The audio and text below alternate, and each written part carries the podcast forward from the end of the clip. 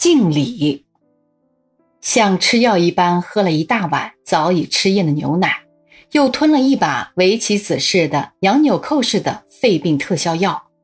早上的麻烦已经对付过去，儿女们都出门去办公或上课了，太太上街去了，劳动大姐在不知什么地方。屋子里很静，我独自关进书房里，坐在书桌前面。这是一天精神最好的时光，也是正好潜心工作的时光。今天要译的一段原文，文章极好，译法甚难，但是昨天晚上预先看过，躺在床里预先计划过句子的构造，所以今天的工作并不很难，只要推敲各句里面的字眼，就可以使它变为中文。右手握着自来水笔，左手拿着香烟。书桌左脚上并列着一杯茶和一支烟灰缸，眼睛看着笔端，热衷于工作。左手常常误把香烟灰落在茶杯里，幸而没有把烟灰缸当作茶杯拿起来喝。茶里加了香烟灰，味道有些特别，然而并不讨厌。一文告一段落，我放下自来水笔，坐在椅子里，伸一伸腰。眼梢头觉得桌子上右手所靠的地方有一件小东西在那里蠢动，仔细一看，原来是一个受了伤的蚂蚁。它的脚已经不会走路，然而躯干无伤，有时翘起头来，有时翻转肚子来，有时鼓动着受伤的脚，企图爬走，然而一步一绝，终于倒下来，全身乱抖，仿佛在绝望中挣扎。啊，这一定是我闯的祸。我热衷于工作的时候，没有顾到右臂底下的蚂蚁。我写完了一行字，迅速把笔移向第二行上端的时候，手臂像汽车一样突进。然而桌子上没有红绿灯和横道线，因此就把这蚂蚁碾伤了。他没有拉我去吃警察官司，然而我很对不起他，又没有办法送他进医院去救治。奈何奈何！然而反复一想，这不能完全怪我。谁叫他走到我的工厂里来，被机器碾伤呢？他应该怪他自己，我恕不负责。不过，一个不死不活的生物躺在我眼睛前面，心情实在非常不快。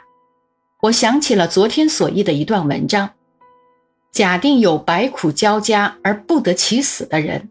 在没有生的价值的本人自不必说，在旁边看护他的亲人恐怕也会觉得杀了他反而慈悲吧。我想，我伸出一根手指去，把这百苦交加而不得其死的蚂蚁一下子碾死，让他脱了苦，不是慈悲吗？然而，我又想起了某医生的话：延长寿命是医生的天职。又想起故乡的一句俗语：“好死勿如恶活”，我就不肯行此慈悲。况且这蚂蚁虽然受伤，还在顽强的挣扎，足见它只是局部残废，全体的生活力还很旺盛。用指头去碾死它，怎么使得下手呢？犹豫不决，耽搁了我的工作。最后决定，我只当不见，只当没有这回事。我把稿纸移向左些，管子继续做我的翻译工作，让这个自作孽的蚂蚁在我的桌子上挣扎，不关我事。翻译工作到底重大，一个蚂蚁的性命到底渺小。我重新热衷于工作之后，竟然把这件事情忘记了。我用心推敲，频频涂改，仔细的查字典，又不断的抽香烟。忙了一大阵之后，工作又告一段落，又是放下自来水笔，坐在椅子里伸一伸腰，眼梢头又觉得桌子右脚上离开我两尺光景的地方有一件小东西在那里蠢动，望去似乎比蚂蚁大些，并且正在慢慢的、不断的移动，移向桌子所靠的窗下的墙壁方面去。我凑近去仔细查看。哎呦，不看则已，看了大吃一惊。原来是两个蚂蚁，一个就是那受伤者，另一个是救伤者。正在衔住了受伤者的身体，而用力地把他拖向墙壁方面去。然而，这救伤者的身体不比受伤者大，他衔着和自己同样大小的一个受伤者而跑路，显然很吃力，所以常常停下来休息。有时衔住了他的肩膀而走路，走了几步停下来，回过身来衔住了他的一只脚而走路，走了几步又停下来，衔住了另一只脚而继续前进。停下来的时候，两人碰一碰头，仿佛谈几句话。